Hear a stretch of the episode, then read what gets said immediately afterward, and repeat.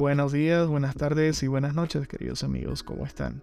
Hoy, en el episodio 5 de Los Autómatas de Alejandría, vamos a hablar del impacto de las inteligencias artificiales en el mundo de la programación y el desarrollo de software. ¿Será que van a reemplazar a los programadores? ¿O quizás solo es una herramienta de experimentación o en el mejor de los casos un potenciador de las habilidades de los programadores humanos? Además, hoy tendremos tres invitados especiales. Carlos, el primero de ellos un programador con más de 20 años de experiencia dirigiendo proyectos de todo tipo, en el sector público y privado, un desarrollador de software completo con un currículum que si me pongo a citarlo no termino nunca. También tenemos a Clever, un emprendedor que se potencia sobre la API de GPT para potenciar sus dos startups. Nos compartirá su experiencia en el mundo real utilizando la inteligencia artificial para potenciar a sus clientes en distintos negocios. Y para finalizar tendremos a la mismísima ChatGPT respondiendo algunas preguntas, porque ¿quién mejor para hablar sobre el futuro de una inteligencia artificial que la propia inteligencia artificial? Así que les agradezco que estén una vez más con nosotros y comencemos. Primero una pequeña introducción acerca de la temática de hoy. Hablemos sobre ChatGPT, sus distintas versiones, cómo ha ido mejorando con el tiempo, cómo ahora su API o API liberada le permite a muchos desarrolladores y a muchos entrepreneurs o emprendedores crear sus propias startups impulsados por el motor, la tecnología detrás de ChatGPT y, cómo todo esto está revolucionando primero que nada el mundo del software y a través del mundo del software todo lo demás. Y por supuesto tenemos que hablar de GPT y ChatGPT de OpenAI, este modelo de lenguaje basado en lenguaje natural ajustado con técnicas de aprendizaje supervisadas también como de refuerzo. El modelo que llegó y lo cambió todo en tantas áreas que si nos ponemos a hablar de toda su influencia no acabaríamos nunca. En la programación, por supuesto, también generando un impacto impresionante. Ya ni hablar de su última versión GPT-4, que ahora es un modelo multimodal, es decir, ahora interactúa con inputs en texto, como en imagen o incluso de audio, por lo que leí recientemente. Y aunque el modelo no está completamente liberado, definitivamente va a ser un boom cuando esté totalmente para los usuarios, ya sea de pago o gratuito. Pero dejemos todo esto de lado y vamos con nuestro primer invitado, Carlos Olivera Terrazas, un programador y desarrollador de software con más de 20 años de experiencia tanto en el mercado nacional como internacional, con una amplia experiencia en el mundo de los videojuegos, además de haber ocupado cargos tan importantes como director ejecutivo en la Agencia de Gobierno Electrónico y Tecnologías de la Información y Comunicación, mejor conocida como la Agetic. También haber sido gerente de producto en Ultracasas o el Chief Technology Officer en Delta X, dos conocidas startups nacionales, haber sido parte del equipo de desarrollo en Gameloft, una conocida desarrolladora de videojuegos internacional, y muchísimos cargos más que eh, realmente no tendría tiempo para mencionarlos todos. Así que sin más preámbulos, bienvenido Carlos, ¿cómo estás? Buenas noches, Diego. Un gusto por la invitación a tu, a, tu podcast, a tus órdenes. Gracias por tu tiempo, primero que nada, querido Carlos, y, muchas gracias por también aportarnos valor, no solo en el podcast, sino en tus redes sociales también. Eh, entonces, sin más preámbulos, pasemos a las preguntas.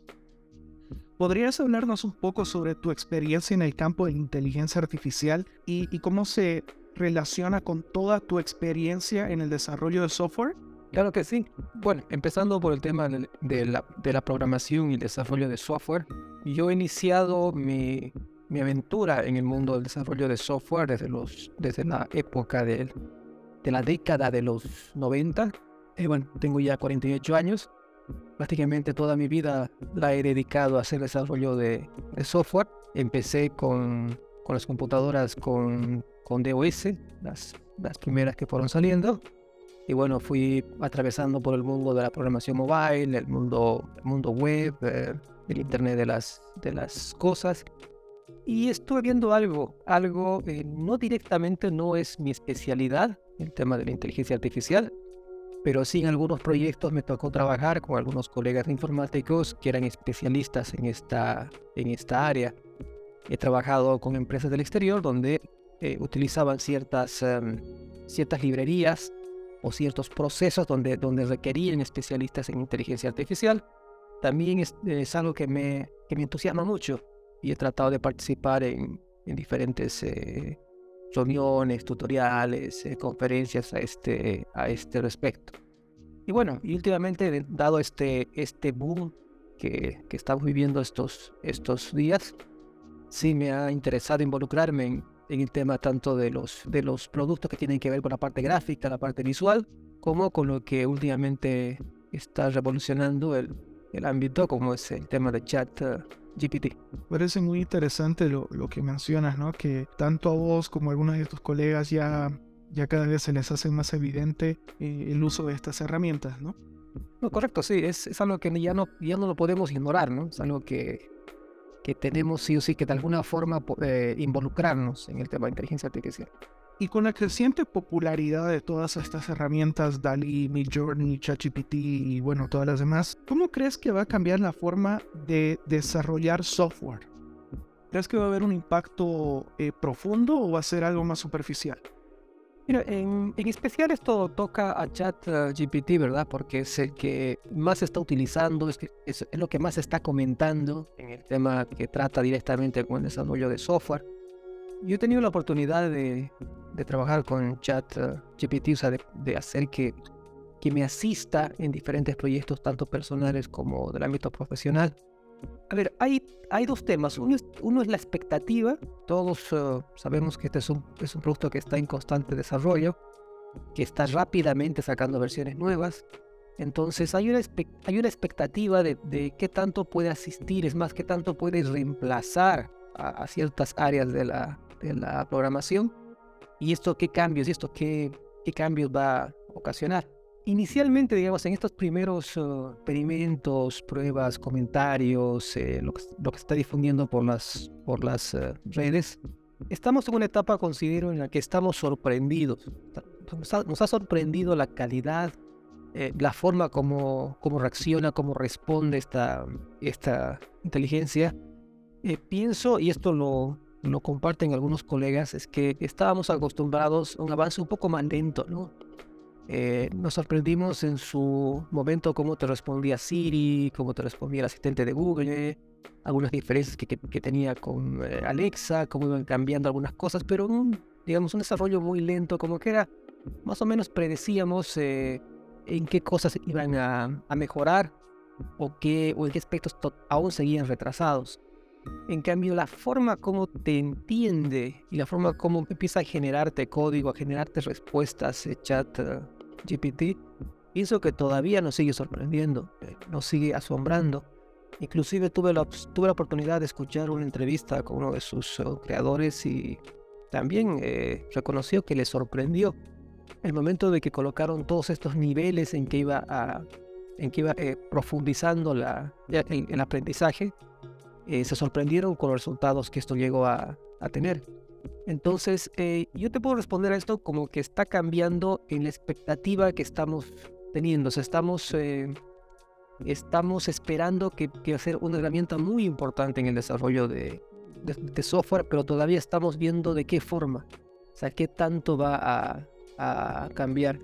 Pienso que esto se va a ir respondiendo en el tiempo con las siguientes versiones y cuando ya veamos aparte de los experimentos, eh, realmente qué tanto está, o sea, qué tanto podemos medir, qué tanto podemos comparar, digamos, una, una productividad o un proyecto que usa la asistencia de, de la inteligencia y otro que no lo usa. Entonces estamos en un proceso de ver cómo va a cambiar.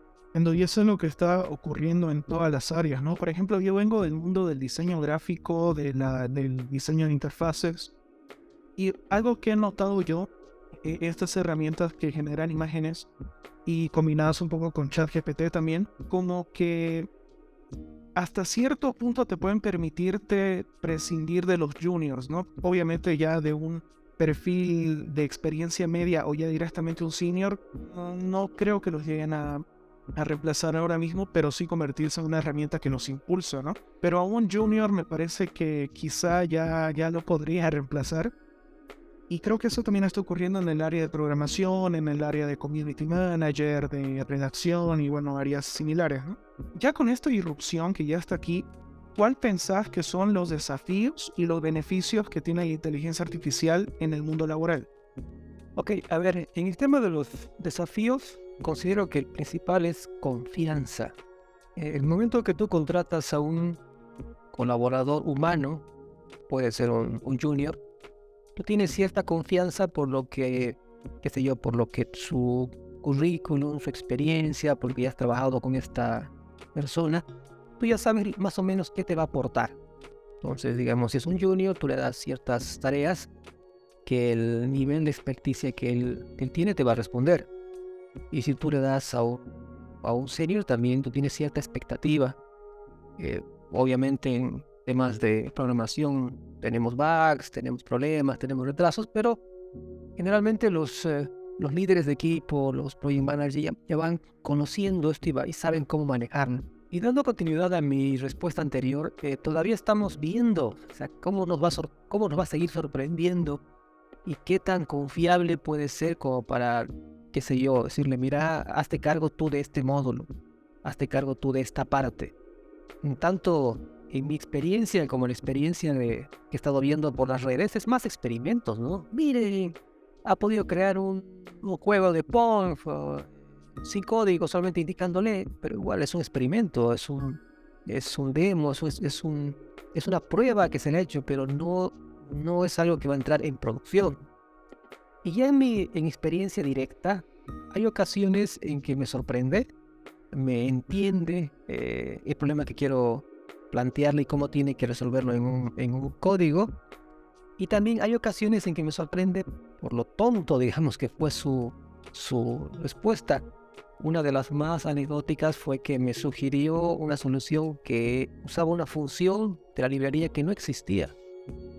Una llamada a una función que, que no existe. Bueno, le hice, le hice notar en una siguiente en una siguiente interacción de que no existía lo que me, me había recomendado y me respondió, ah, cierto, sí, sí, no existe, eh, disculpa, ¿no?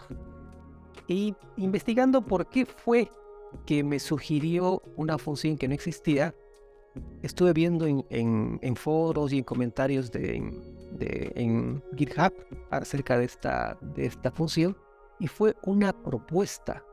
O sea, los, la comunidad propuso esta, entonces imagino que en el research que hizo esta, esta inteligencia encontró esto y lo asoció. O sea, como que lo asoció como que era lo que ya estaba implementado.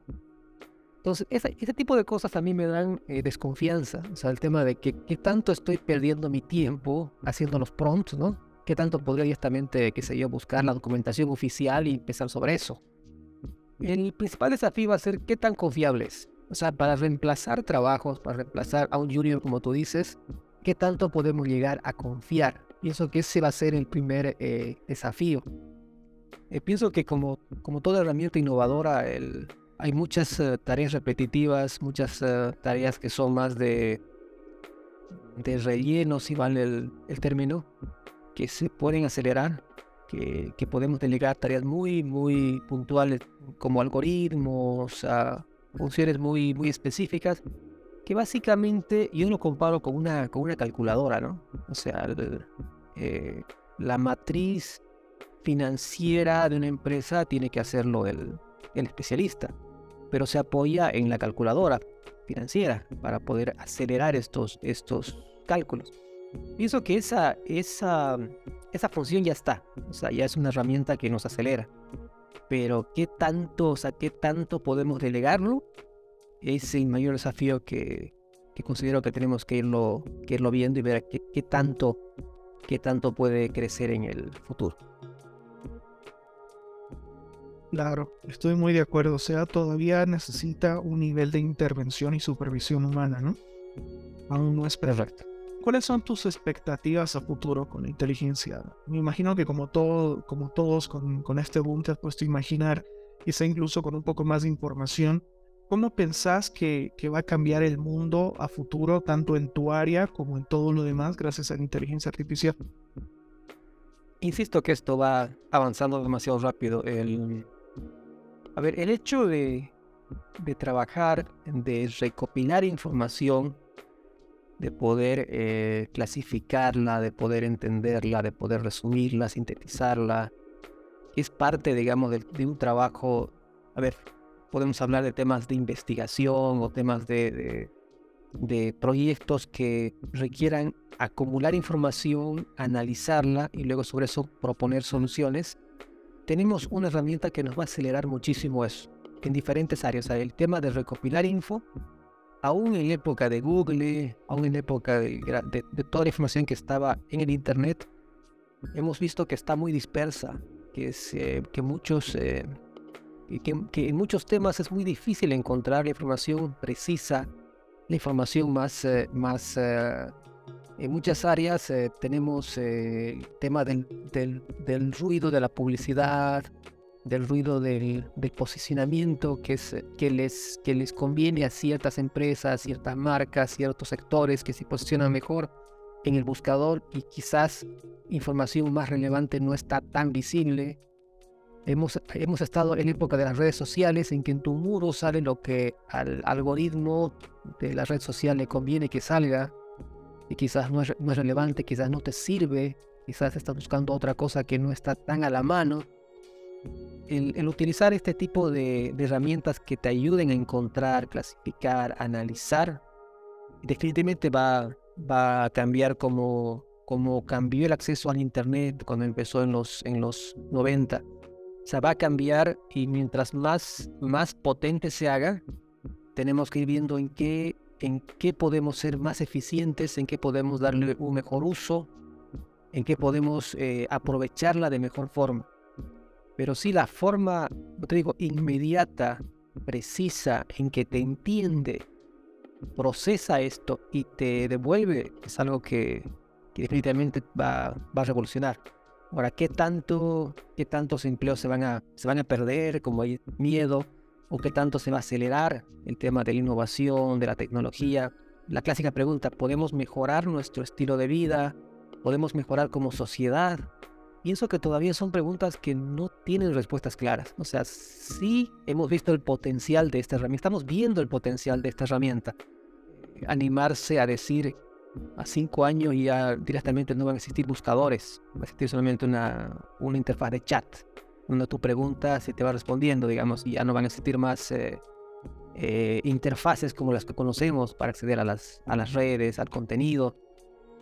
Pienso que eso es muy apresurado. Tenemos que ir viendo, conocemos, estamos viendo su, su, su poder, pero qué tanto va a reemplazar, se va a posicionar, todavía vamos a irlo, a irlo averiguando. Sí, sí, te entiendo perfectamente. No, aún no hemos dilucidado del todo qué tanto va a, cambiar a nuestra sociedad una herramienta, varios, varias herramientas, varios modelos tan potentes. ¿no?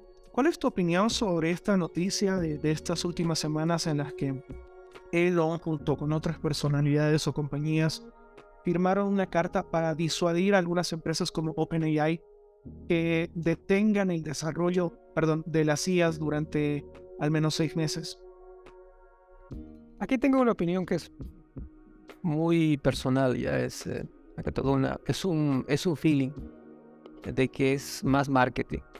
Es, eh, me, me, parece similar a esa noticia que salió de un, de un empleado de Google que indicó que y pudo identificar que tenía conciencia, ¿no? que tenía conciencia de, de su, de su, de su en realidad, ¿no? La, la, inteligencia que estaba en desarrollo con, con Google, que salió hace, hace, un, hace un tiempo.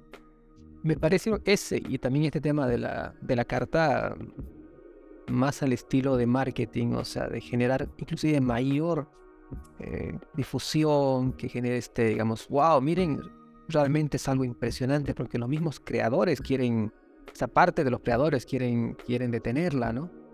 Para mí va más, más por ahí porque, a ver, e, esto es un negocio, o sea, todas las inversiones que se han hecho, todos los, em, todos los grandes actores que están metidos. Recuerdo que últimamente Microsoft ha, vuelto a invertir un montón de dinero. Eh, y hay entonces, eh, y hay otros grandes inversionistas que están metidos acá. Y lo que quieren hacer es recuperar su inversión, ¿no? O sea, que siga creciendo, creciendo, creciendo y que sea un, un gran negocio. Entonces, eh, más allá de las cuestiones éticas, de las cuestiones de ver qué tanto, qué tanto estamos eh, beneficiando o estamos eh, atropellando ciertas cosas que deberíamos hacerla con más calma, lo que más pesa en el mundo corporativo que es el, que este mundo donde, donde está envuelto esto, es el tema del, del, lucro y del, y del dinero. Y como sea, los, los caminos que tomen, las, las decisiones que se vayan a, a, tomar van a ser pensando en el beneficio económico de los inversionistas de esta, de esta plataforma. Así que por eso tengo esta particular punto de vista. Claro, te entiendo. Aparenta ser más una movida comercial que una preocupación real, ¿no? Porque hay que tomar en cuenta también que Elon fue uno de los primeros inversores, o mejor dicho, uno de los primeros que donaron a, la iniciativa de OpenAI, ¿no? Entonces, bueno, ahí deben haber intereses de por medio. Para finalizar, ¿cómo has estado utilizando la inteligencia en tu trabajo? ¿Algo más, ha sido algo más de experimentación o quizá ya te ha ayudado y te ha potenciado en tu, en tu día a día?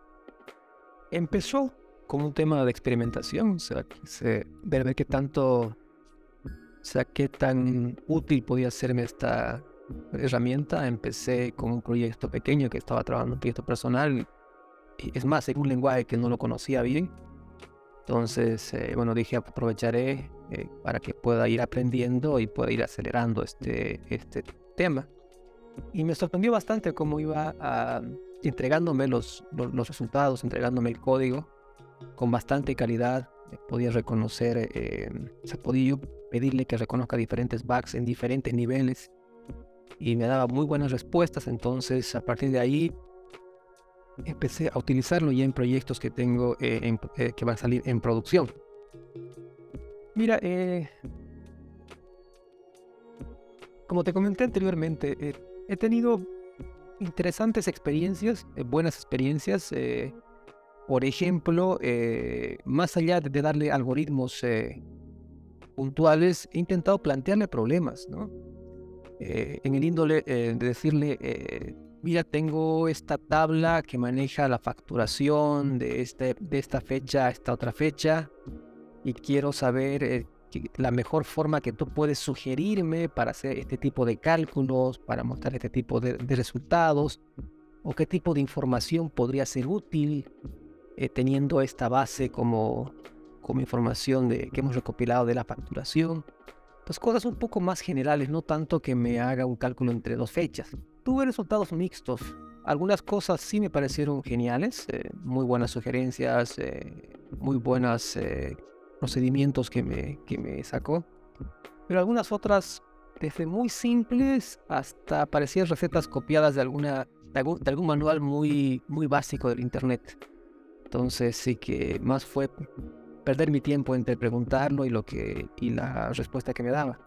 Y creo que esto es parte de lo que es una herramienta en desarrollo, ¿no? que es una, es una plataforma que está constantemente creciendo. Entonces eh, tuve estos resultados de mixtos, pero en general en general considero que desde que lo estoy usando, por darte un número, quizás hasta un 20-25% soy más productivo. es, decir, puedo, puedo entregar resultados un 25% más rápidos con la asistencia de GPT. O sea, son, o sea, siento que me está acelerando el trabajo.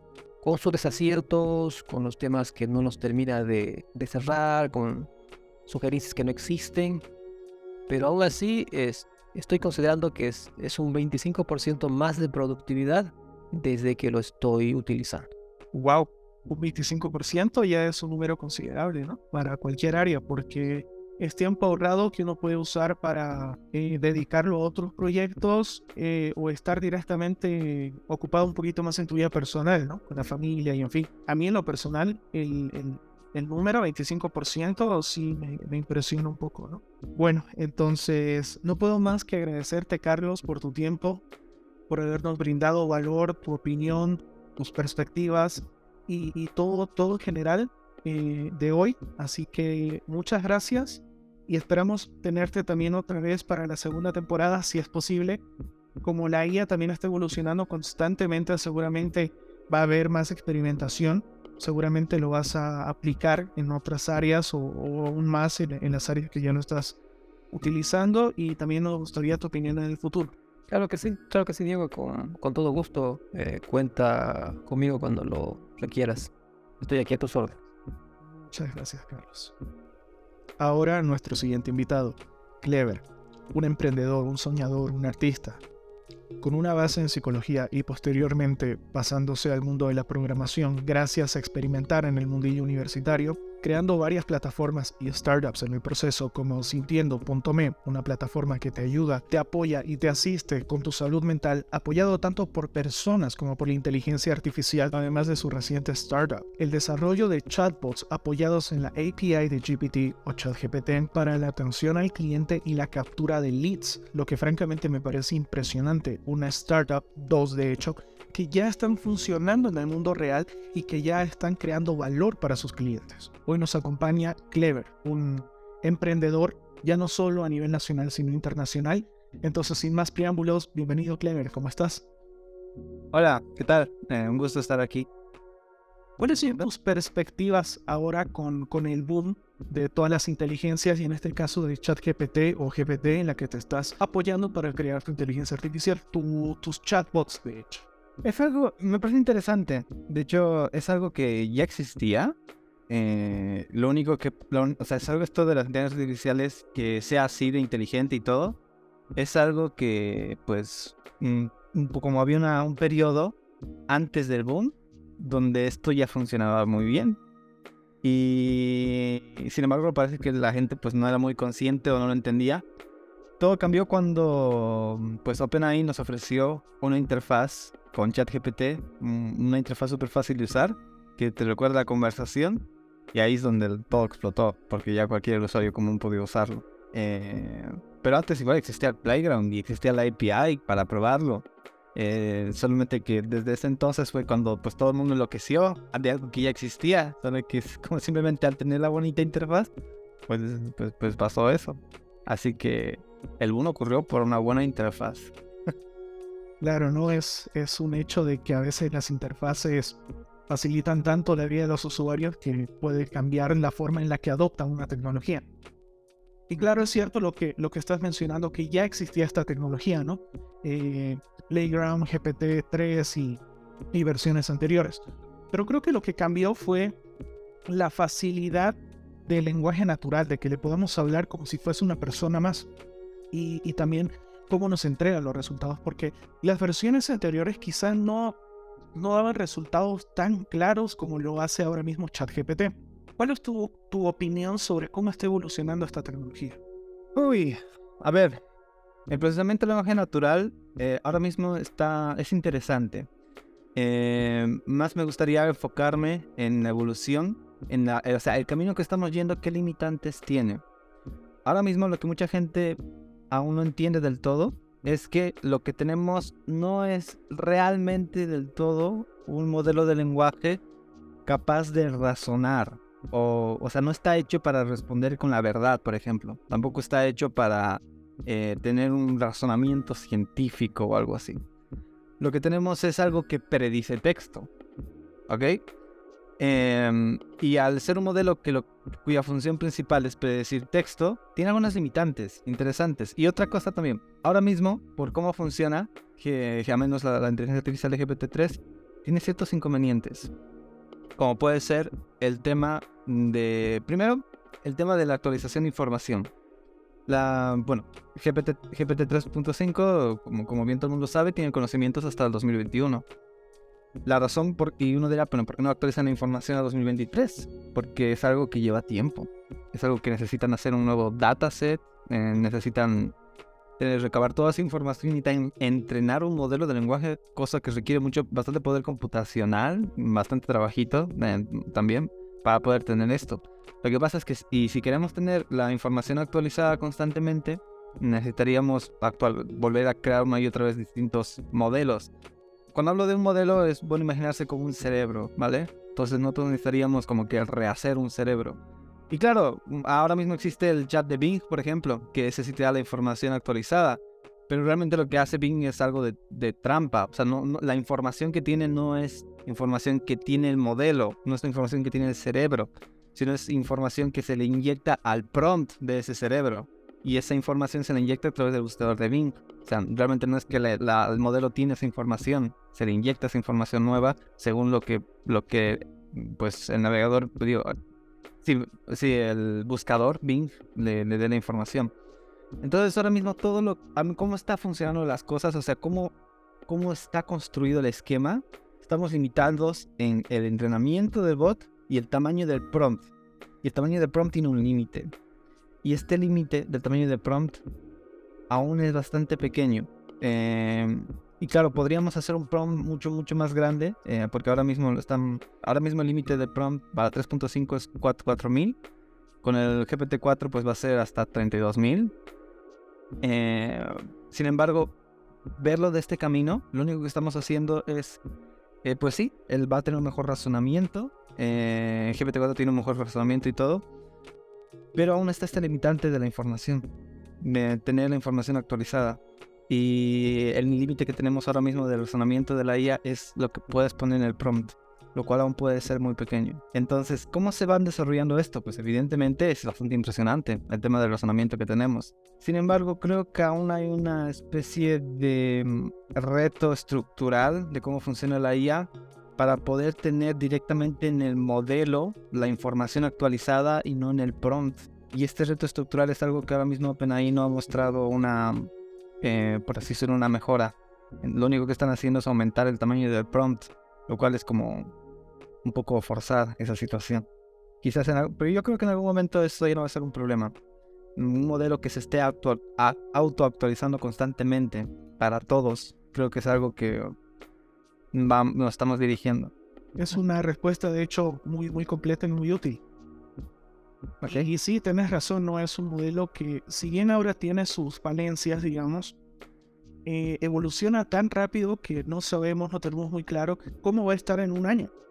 Quizá ya llegue a un punto cercano al que te gustaría a vos, ¿no? Que tenga un nivel de razonamiento mucho más alto y que no sea solo un prompt muy largo. ¿Cuáles te parecen los beneficios y los desafíos actuales de ChatGPT y, y lo que aporta a los profesionales en general, sobre todo en tu área? Eh, yo pruebo ChatGPT todos los días. O sea, no solamente en el, en el ChatGPT, sino en bastantes otras APIs, eh, herramientas que yo utiliza, que yo estoy fabricando, etc. Y definitivamente, mm, de tanto probarlo, me doy cuenta lo inútil que es Google. Google es inútil. Ahora mismo es una porquería. Porque ahora que estoy probando ChatGPT, realmente no me sirve. Y una cosa, una cosa interesante es que antes Google era mejor. Eh, sé que parece de esos, de esos comentarios como antes las cosas eran mejor. No, era, auténticamente eran mejor porque el SEO era diferente. Ahora mismo cuando tú tienes una pregunta específica, los primeros resultados no son las mejores respuestas, son las páginas con un mejor SEO. Eh, bueno, igual para quien no lo sepa, un SEO es la forma en la que tiene un sitio web de posicionarse en Google, justamente. Y el SEO se ha convertido en una especie de competencia de quién tiene el mejor SEO en los sitios web. Y Google lo que tiene considerado para mostrarte los mejores resultados es el SEO. Entonces, eh, de hecho, esto es algo muy popular entre desarrolladores web, que es que el SEO es lo que ha matado Internet. Porque por culpa del SEO tú puedes tener una pregunta específica eh, y las primeras dos páginas son un montón de cosas básicas que no es lo que has preguntado y es bastante inútil y frustrante. O sea, empieza uno comparando ChatGPT con Google, uno empieza a sentir hasta un poco de rabia, como por qué no te da el resultado. Eh, claro, porque ahora uno ya está acostumbrado a tener información al instante.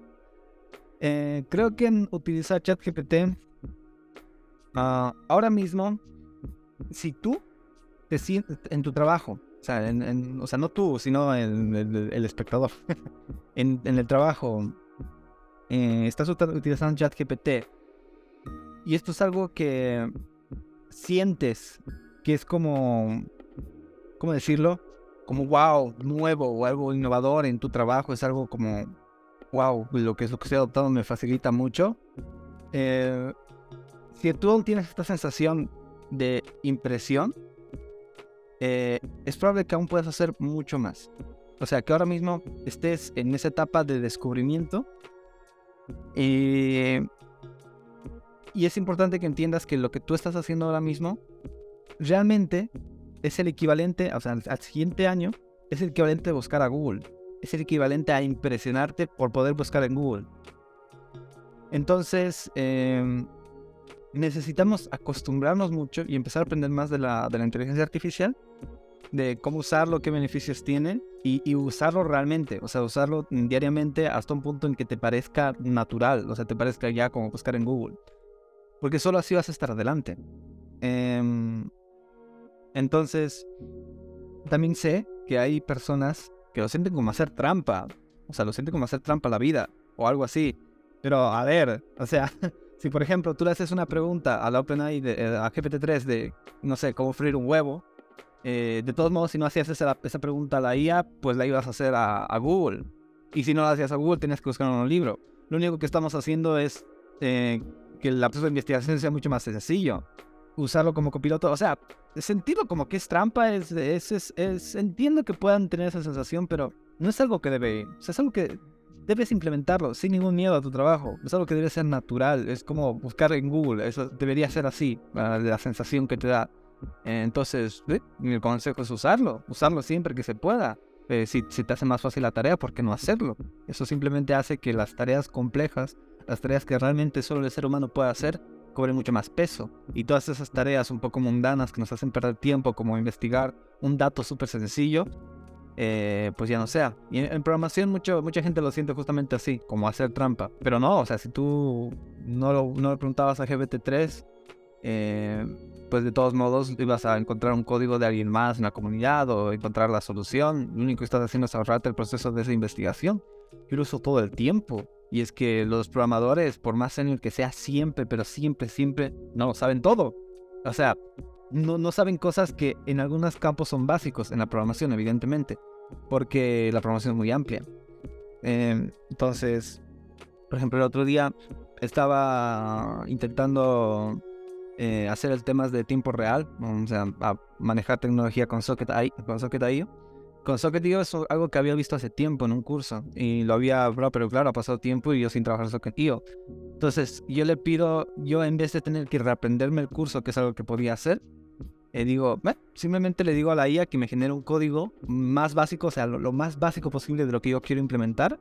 Y yo, y según el código que me ha generado, yo simplemente leo el código, estudio y digo, ah, vale, ahora entiendo cómo funciona, ya me acordé. Y ya está. Es algo que de lo que podía haberme tomado unas tres horas de volver a ver el maldito curso, eh, lo tengo literalmente en unos minutos. Y al fin y al cabo el conocimiento se sigue quedando en mi cerebro y con eso permito pensar y pensar en soluciones. Entonces, eh, evidentemente facilita mucho las cosas. No debemos sentirlo como hacer trampa o algo así. Es, debería ser como un, justamente nuestro copiloto, que es un nombre muy, muy acertado para mí, de hecho. Claro, sí, sí, te entiendo y estoy muy de acuerdo, ¿no? Es una herramienta o un set de herramientas, digamos, que no podemos dejar de lado porque no tiene sentido, porque en, en, en, lo competitivo que es el mundo hay gente que va a tomar estas herramientas y se va a potenciar. Entonces entrar en una actitud de yo no la voy a usar porque es hacer trampa o algo así, es incluso dispararse en el pie, ¿no? ¿Cuál, cuál es tu opinión? Y, y este es un tema muy polémico. Precisamente ese tipo de personas que están entrando tarde por una razón o por otra al mundo de las inteligencias artificiales. ¿Pensás que esto va a crear un desempleo masivo? ¿Pensás que esto va a crear un tipo de profesional altamente productivo contra uno que no lo es? Lo que pasa es lo siguiente, es lo que pasa todo el tiempo. O sea, esto del, tema de desempleo es, es, es, no, es, no es historia nueva, es algo que siempre ha pasado. A menos por lo que yo he estado viendo, o sea, en la vida real, o sea, en la práctica, no va a haber, no va a haber este desempleo masivo, pero todo va a cambiar. Las necesidades... Siempre es así, o sea, cuando una persona juega un videojuego, cuando una persona empieza a jugar, siempre un juego online y todo eso va a ver que, la, el videojuego te ofrece que, que, puedes comprar skins, por ejemplo, que puedes comprar gemas o esas vainas. Y claro, uno al principio del juego dice, ¿quién va a estar comprando esa vaina? Luego empiezas a jugar y, y empiezas a, a, decir, oh, pero qué bien se ven las skins. y, y, dices, bueno, a lo mejor compro. ¿Qué, ¿Qué, es lo que quiero decir con esta, con esta analogía? Siempre nosotros no somos conscientes del todo de la necesidad que vamos a tener. Eso es lo que quiero decir. No somos conscientes de las necesidades que vamos a llegar a tener. Y por lo tanto tampoco no somos conscientes y no podemos predecir la cantidad de empleos nuevos que van a salir. Los empleos van a cambiar. Eh, eso sí, o sea, de que a ver, va a haber un desempleo, eh, va a haber porque va a haber ciertos cargos que ya no van a necesitarse, pero van a aparecer otros cargos. Entonces lo único que va a, lo único que va a causar es, es mudar, eh, mudar a las personas. Lo que puede llegar a pasar es que ciertos cargos requerirán una, una capacitación diferente. Creo que muchos toman un poco la idea equivocada de que va a, requerir que las personas estén más capacitadas. Y ahí yo siempre me pregunto es qué significa estar más capacitado. Yo creo que no se trata de estar más capacitado, sino simplemente de que tu capacitación sea diferente, que aprendas algo nuevo. Eso es lo que sí va a pasar. Lo que ahora mismo, por ejemplo, está ocurriendo es, eh, es lo siguiente. Nadie se venía a venir, o bueno, obviamente sí, los que estaban actualizados, pero realmente nadie hace algunos años, eh, cuando recién estaba empezando el tema de que algún día iba a haber un modelo de lenguaje y toda esa vaina, de que una profesión llamada prompt engineer iba a existir. Pero a ver, esta profesión yo la estoy viviendo en carne propia, ¿vale? Porque ¿qué es lo que pasa? Yo ahora mismo tengo clientes que lo que hacen, lo que tienen es, por ejemplo, 50 vendedores, ¿vale? Y los 50 vendedores, eh, pues atienden a los clientes, a sus clientes. Sin embargo, ahora con esta implementación de la IA, pues tienen un bot que, hacen, que hace lo que hacen estas 50 personas. Y lo hace mejor ya 24/7, sin cansarse. Eh, pero claro, ahora hubo una nueva necesidad. A veces la IA nos gustaría que responda de una forma diferente. Nos gustaría actualizar la información que la IA está dando. Eh, nos gustaría que alguien esté controlando por si la IA, no sé, dice algo que no debería. Porque una cosa que la gente debe entender es que la IA es como un ser humano, también se puede equivocar. Entonces, ahora lo que mis clientes están necesitando, y es para lo que ahora mismo ni siquiera la misma empresa está preparado, o sea, si el empleado no está preparado, la misma empresa tampoco, es que ahora, claro, ya no están necesitando asistentes de ventas, están necesitando prompt engineers, porque están necesitando gente que lo que haga es controlar la IA. Y ahora mismo lo que está pasando es que los que se estaban encargando de responder a los clientes se están encargando de, eh, de mejorar la IA que tienen. Em, entonces ahora ese, ellos están cambiando ese empleo y hay algunos que se están logrando adaptar, o sea, que están logrando a, aprender a cómo usar la, la, plataforma para que esto ocurra, pero claro, hay algunos que les cuesta un poco. Entonces sí, el, probablemente el empleo vaya a cambiar en este sentido. Entonces, de ahora, eso sí, de estos 50 vendedores, eh, los, no, no, va a haber 50 Pro Engineers, probablemente de los 50 vendedores vamos a necesitar realmente solamente 5 o 10. Sin embargo, algo que quiero dejar en claro, y es que eh, al igual que esta necesidad del Pro Engine ha salido, nosotros no vamos a ser conscientes del resto de necesidades que van a salir. No solamente las necesidades que tengan que ver con la IA, sino las necesidades que no tengan que ver con la IA, eh, pero que la inteligencia artificial no esté, no, o sea, no esté aportando. Una cosa curiosa es que al menos esta etapa, en el futuro probablemente vaya a cambiar. Esta etapa, estos años, eh, quizás este par de años o quizás tres, podría ser incluso más lo que va a cobrar mucha demanda es el trabajo real, o sea, el trabajo eh, físico, el trabajo de hacer cosas en la vida real, mover cosas, el trabajo manual. Lo cual es curioso porque todo el mundo pensaba que realmente el trabajo manual era lo primero que iba a desaparecer y luego iba, iba a venir el trabajo, o sea, lo que iba a aumentar mucho es el trabajo digital. Bueno, ahora con esto con las CIAs literalmente están matando el trabajo digital. Sin embargo, la demanda del trabajo real sigue existiendo. Y siempre es así, o sea, el mundo de la oferta y demanda, tú mueves una cosa en un lado y se abre otro en otro, en otro lado. Las cosas van a cambiar, los empleos se van a mudar, vas a tener que aprender algo nuevo. Puede que tenga que ver con IA o puede que tenga que no, pero la demanda sigue siendo, sigue siendo igual, porque ahora estamos creando una nueva necesidad. Para no extenderme más eso, esa es mi respuesta. ya, súper. Creo que es una opinión que a muchos les calma sus perspectivas a futuro. Según tu opinión, el empleo va a cambiar, pero la demanda también va a cambiar. De algunos oficios que hoy en día se van a hiperdigitalizar y se van a hiperautomatizar, hacia oficios que quizás necesiten aún de, lo físico, ¿no? De la interacción en el mundo real. ¿Cuáles son también tus perspectivas a largo plazo, ya hablando de 10 años, digamos? Y, y en países como Bolivia, por ejemplo.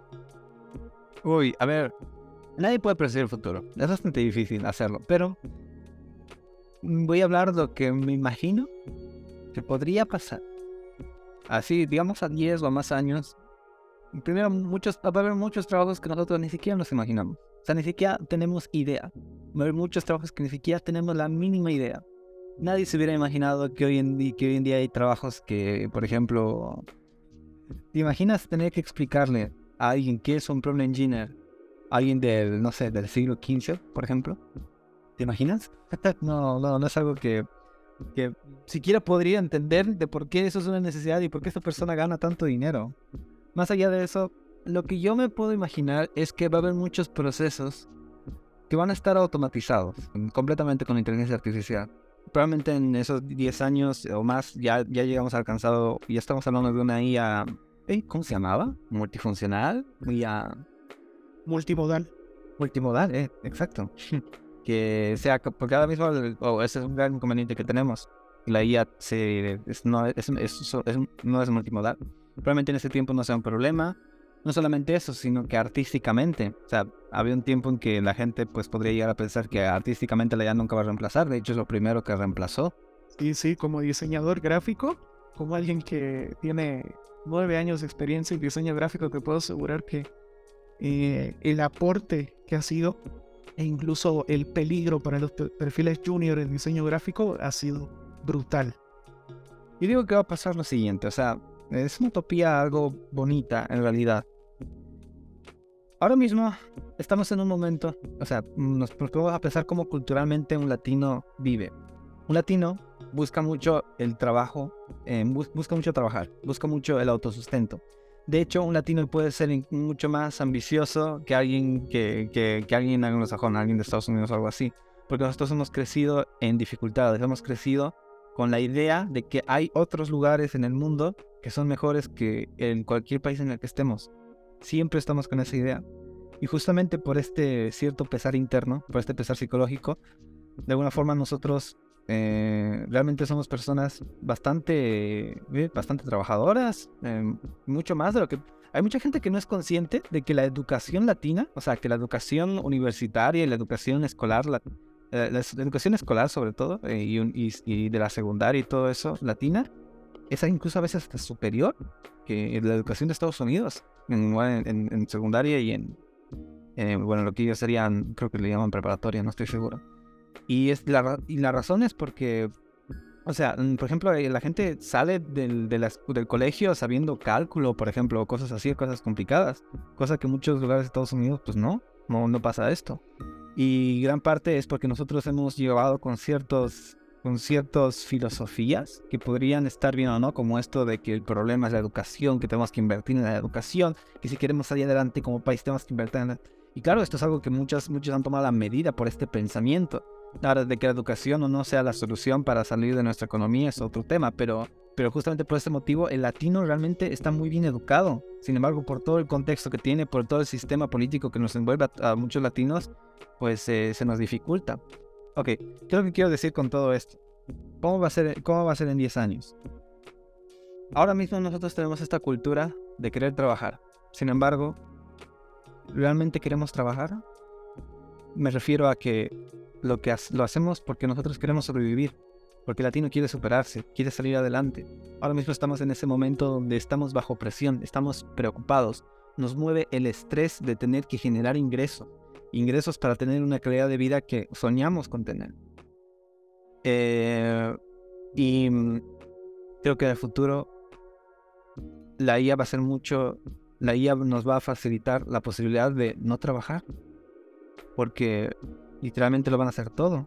Incluso va a haber eh, IA que haga arte y la gente lo va a terminar consumiendo. Al principio, obviamente, como todo, la gente va a decir, no, pero eh, el arte hecho por IA no es arte y no sé qué, y va a haber gente que le va a gustar de la misma forma que pasó con el que, pasó con cualquier género musical nuevo, con el rock, con el reggaetón, con el trap, etc. La gente va siempre le, pues le cuesta adaptarse a lo nuevo, pero va a haber gente que lo va a consumir y a un momento va a ser normal. Entonces, ¿qué es lo que pasa? Por ejemplo, yo como una persona como artista que ve que la IA está generando arte, uno debería decir, ya no debo hacer arte. Aquí es cuando nos preguntamos por qué hacemos lo que hacemos. Y esto es lo importante. ¿Por qué estamos haciendo lo que, lo que estamos haciendo? ¿Lo hacemos porque queremos? ¿Por qué? ¿Lo hacemos porque hay alguien más que lo va a comprar? ¿Lo hacemos por dinero? ¿Por qué estamos haciendo las cosas? Y me puedo pensar, yo como artista, yo como músico, si la IA hiciera arte, digo, estaría bien. ¿Por qué? Porque yo como artista, la razón por la que yo hago arte no es porque hay alguien que haga arte mejor que yo, lo haga más rápido, etcétera, o hay un montón de, gente escuchando otras músicas. La razón por la que em, empezamos a hacer las cosas porque realmente queremos hacerlas, no porque buscamos algo. En este caso, uno hace arte por el simple placer de hacerlo y ya está. Y uno va a empezar a, trabajar o a hacer las cosas por el simple placer de hacerlo. Y esto es lo que se conoce como una utopía del segundo renacimiento, que esto es lo que estoy planteando, que es algo que ya se ha pensado, no es algo nuevo. El, va a ser un mundo donde pues va a haber bastante abundancia, va a haber mucha abundancia económica y poco que hacer. En el aburrimiento del ser humano seguramente van a salir nuevas necesidades, nuevas cosas, nuevas cosas nuevas, una nueva, nueva cultura, nuevas filosofías, etc. Pero no sé si esto va a pasar en 10 años, pero lo que sí creo que va a pasar en, en, en un futuro es que va a llegar un momento eh, algo utópico, evidentemente, bueno, tan utópico ya no, sé, ya no parece, donde va a haber bastante abundancia, porque gran parte de, los, de las necesidades humanas son cubiertas de forma automática y no vamos a tener que trabajar para estas necesidades. Y al haber este tipo de abundancia, como eh, de la misma forma que en el primer renacimiento vamos a tener tanto tiempo libre que vamos a empezar a dedicarlo a pensar, a filosofar, a crear arte. Y eso es lo que va a hacer. Ahora, las yo pienso que en un futuro las personas van a empezar a hacer las cosas porque quieren hacerlas no porque tienen que hacerlas, no por latino que tiene, el, latino que tenemos este pesar de tener que trabajar porque queremos salir adelante. Creo que ahora mismo en Bolivia, probablemente hablando en 10 años,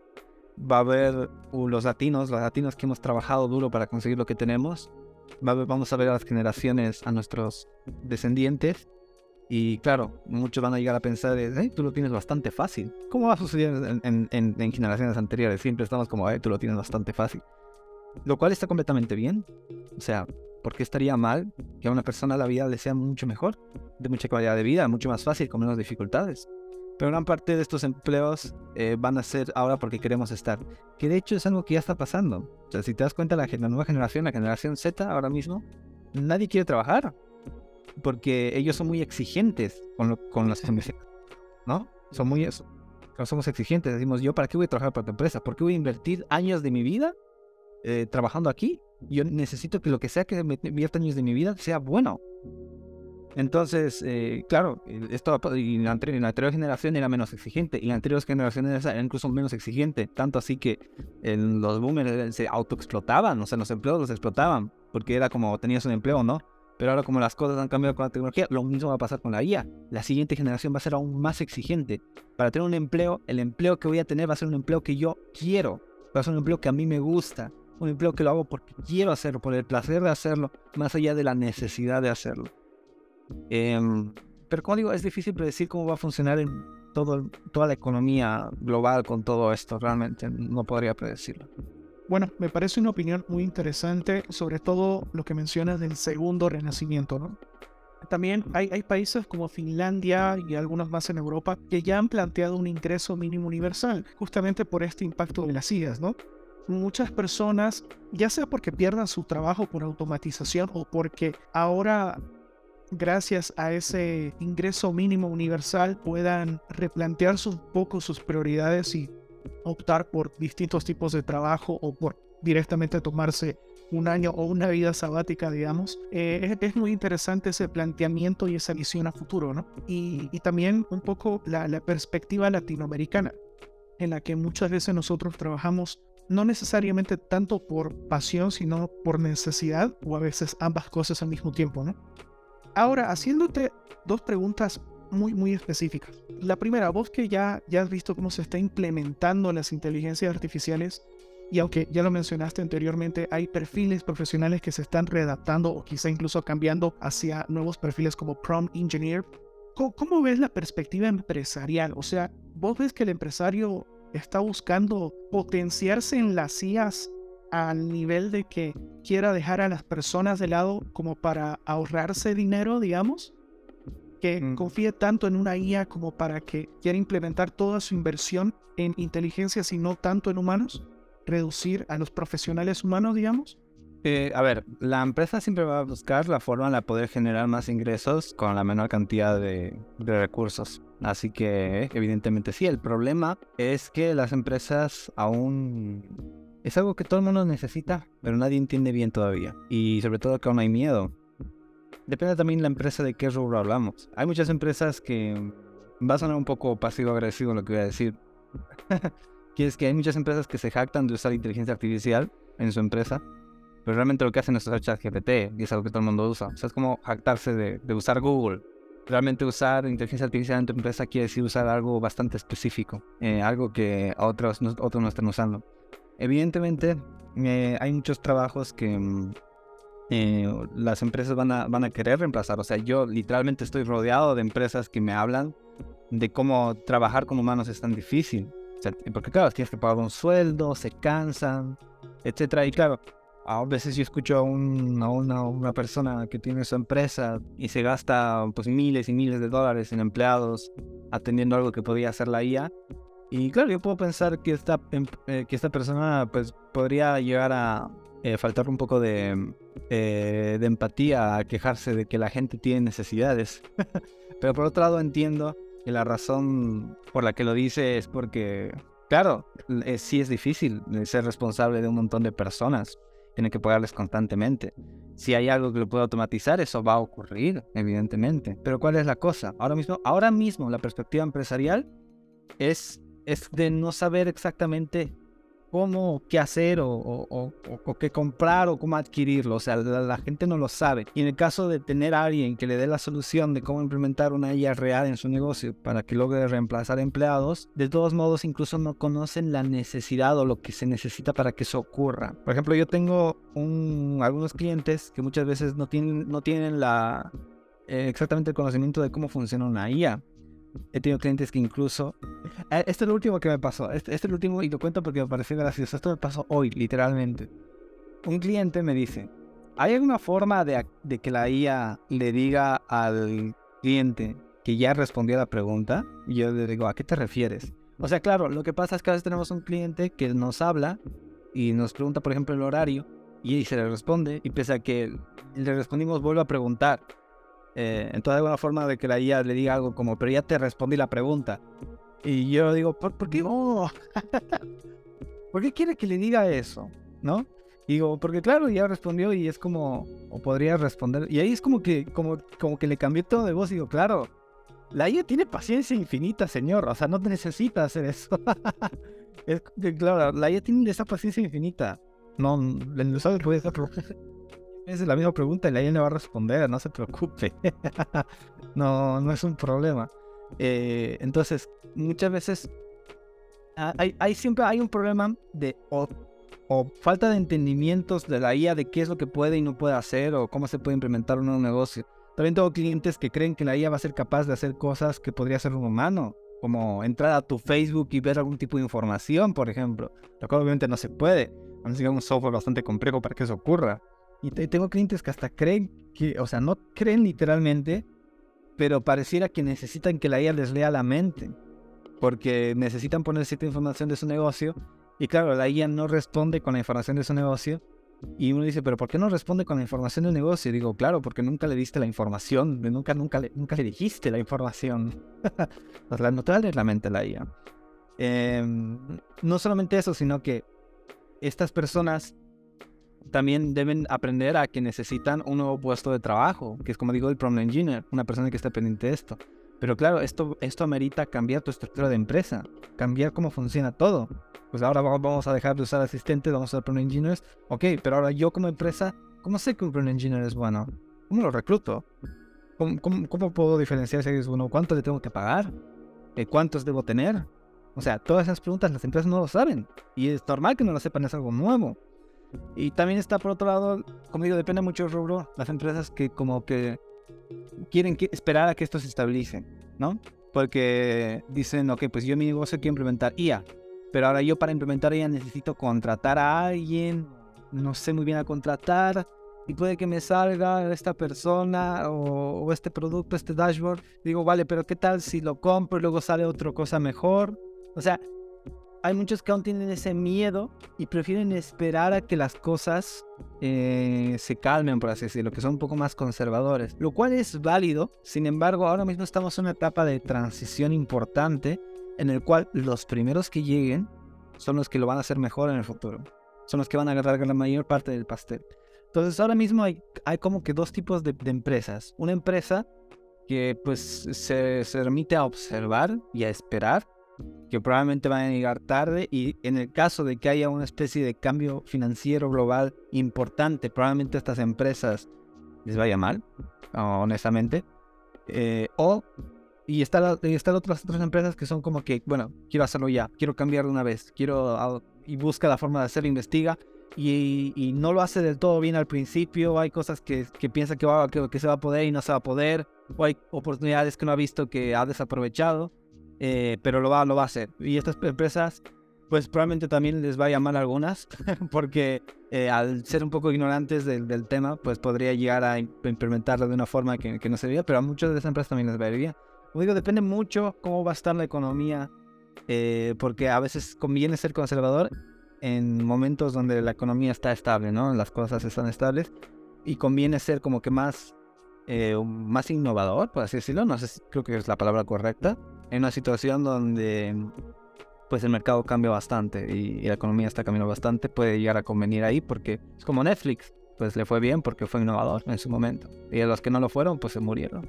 Así que yo creo que, ¿cómo lo están implementando las empresas? Pues es algo que todas las empresas necesitan, pero no todo el mundo sabe cómo hacerlo mm, y no todo el mundo sabe cuándo hacerlo.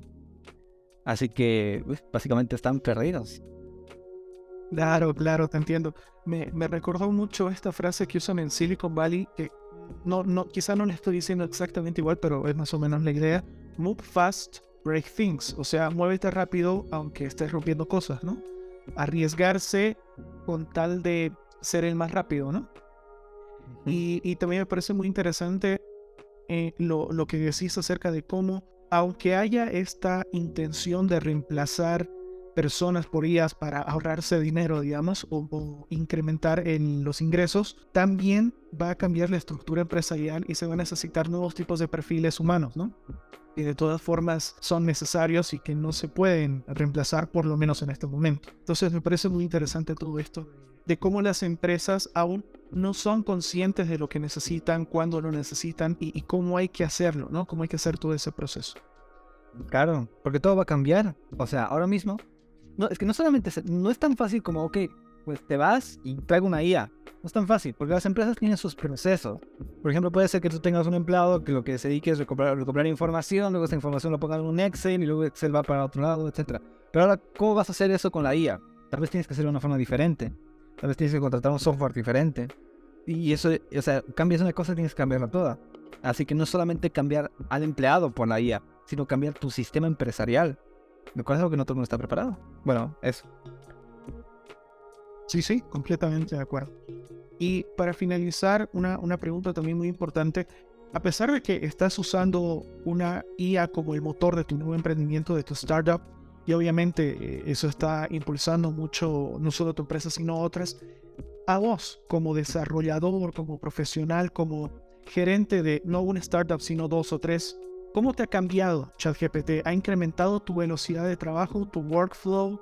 Eh, ¿Poder vivir sin ChatGPT o ya no? Porque a mí me pasa que yo lo uso mucho para generar contenido.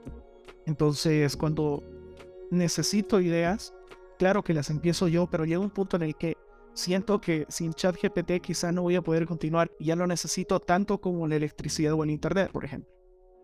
Entonces, no sé si te pasa igual, no sé qué tanto ha mejorado la calidad de tu trabajo, tu tiempo y, en general. Entiendo. Bueno, a ver, es difícil medirlo. Ahora mismo, lo, una cosa que más lo uso es que me ayude con el, con el código. Eh, una cosa que yo hago es que pues estoy programando. Hay un código en el cual me gustaría que se que sea más óptimo, por ejemplo, que se vea mejor o que lo haga lo mismo pero en menos pasos. Y claro, lo que yo tenía que hacer antes como que pensar, o sea, lo que tenía que hacer es pensar cómo lo hago, escribirlo y ya. Pero ahora eh, una cosa que hago es, eh, me puedes editar este código y hacerlo más óptimo y me da una versión del código, reviso el código a ver si no tiene errores, porque puede ocurrir que hay un error para lo que yo estoy implementando y copio y pego.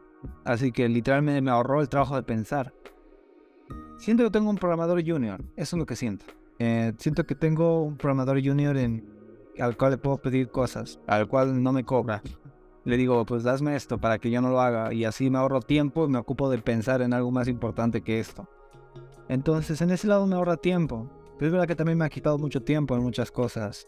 porque ahora al menos ahora mismo con la limitante que tiene, porque sí tiene sus limitantes en área de informática, eh, a veces me arroja una respuesta que no está bien, desactualizada.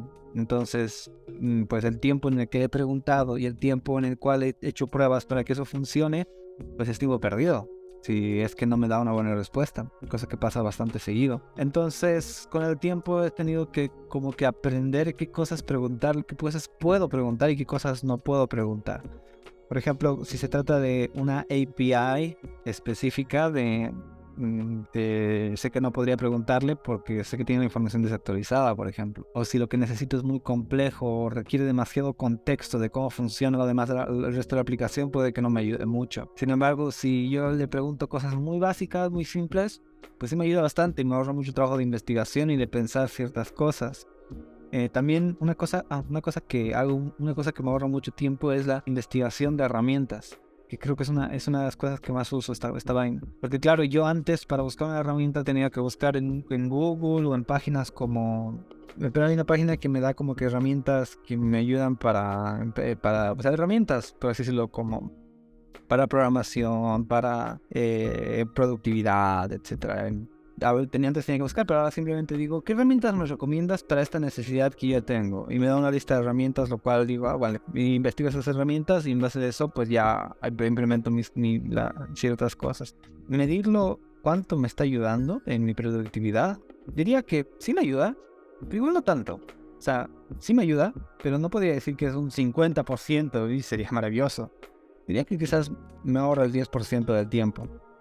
Eh, por otro lado, yo desde ahora mismo yo manejando mis startups, gran parte de esto es un trabajo de dirección, eh, de pensar en mucha complejidad, innovar. Decir la IA no te va a arrojar ideas nuevas, o te va a arrojar ideas que alguien alguna vez escribió, y no te va a arrojar ideas de necesidades súper específicas, a menos ahora. Eh, lo que yo necesito son soluciones a problemas demasiado específicas y eso no me lo puedo hacer a menos en mi trabajo, que es eh, dirigir dos emprendimientos, eh, no, no me ayuda mucho. Pero en, el lado de la programación sí me ayuda, pero podría decir que un día es quizás un 20% en un buen día. Eso es lo que ahora mismo tengo, pero probablemente eso vaya a mejorar. Digamos que tengo un problema en mi emprendimiento, un, un problema de mi startup. Y necesito encontrar una solución. En lo que yo escribo el prompt, ya encontré tres soluciones. Así que ya me tendría que estar muy desesperado para basarme en una, solución con, con IA. Al menos ahora, no están las cosas. Y en el, momento en que la IA sea superior a lo que yo puedo llegar a pensar y pueda entender todo mi contexto de manera más rápida, más rápida que tenga que estar escribiéndolo, ahí siento que me va a ayudar, para el trabajo que yo tengo me va a ayudar. Pero ahora mismo, en lo que yo escribo el prompt ya tengo la solución. Y no solamente, o sea, el prompt tendría que ser súper largo porque es mucho contexto, hay muchas variables a tener en cuenta. Eh, así que, a menos para eso, eso, esa es mi respuesta. No, no me ayuda tanto dirigiendo. Claro, te entiendo. Es muy interesante, ¿no? La, la, comparación entre cómo ha mejorado tu trabajo en ciertas áreas específicas, entre un 10 y un 20%, considerando que es una herramienta que no tiene ni un año, que, bueno, tiene muchos años en desarrollo, pero como una herramienta de lenguaje natural tan sencilla, no tiene ni un año, probablemente en el mercado, digamos. Y también eh, como a pesar de, ser una herramienta tan versátil, quizá aún no resuelve algunas, eh, algunos problemas muy específicos y además está la barrera del prom, ¿no? que es tiempo básicamente. Es algo con lo que todos nos hemos topado. Para llegar a, algo muy específico, a veces hay que probar varios prompts y eso es tiempo, ¿no? No necesariamente es mejor o más rápida que un humano que te puede entender mucho mejor el contexto y te puede brindar soluciones más realistas y más rápidas, ¿no? Al menos ahora. Habrá que ver si GPT-5, 6 o qué sé yo ya llegan a un punto en el que, ya están al nivel de un ser humano, ¿no? O por lo menos cerca. Bueno, Clever, no podría estar más agradecido con tu tiempo, con tu experiencia que nos has brindado aquí, todo, todo el valor. Me hubiera gustado también hablar de cosas más técnicas, pero creo que eh, no es el, el momento debido a que estamos tratando de ser más una introducción a este mundillo y no tanto un tutorial en YouTube, por decirlo de alguna forma. Eh, hubiera sido muy interesante hablar de los retos del hardware, el fine tuning, eh, la API, cómo funciona y todo eso, ¿no? Pero quizá en, la segunda temporada de, de los autómatas no, nos podrías dar también la oportunidad de volvernos a acompañar con, con, esta información. Clever no podría estar más agradecido, lo vuelvo a repetir, y, y, espero tenerte en otra, en otra ocasión aquí en Los Autómatas. Muchas gracias por invitarme, así que cualquier cosa que necesites me, me, hablas. Muchísimas gracias Clever por todo ese valor que nos has aportado hoy y, y toda tu experiencia en el campo ya desarrollando, creando soluciones gracias a la IA y tu talento. Y para finalizar, quiero invitar a ChatGPT. ¿Quién mejor para explicar cómo funciona la inteligencia artificial que la propia inteligencia artificial? Basado en todo lo que dijimos anteriormente, ¿cuáles son tus perspectivas a futuro en el desarrollo de software y en tu propia evolución como tecnología? Cuéntanos un poco más, ChatGPT. Hola, es un placer estar en tu podcast para hablar sobre inteligencia artificial y su impacto en el desarrollo y programación de software. La creciente popularidad de la inteligencia artificial está cambiando la forma en que se desarrolla y se programa el software de varias maneras. En lugar de escribir código de forma manual, los programadores pueden utilizar herramientas de automatización y aprendizaje automático para crear programas más rápido y con mayor precisión. Además, la IA también puede ayudar en la detección y corrección de errores de código, lo que hace que el proceso de desarrollo sea más eficiente. En mi opinión, la IA puede aportar muchos beneficios al desarrollo de software, incluyendo una mayor eficiencia en el proceso de desarrollo y la capacidad de crear programas más avanzados.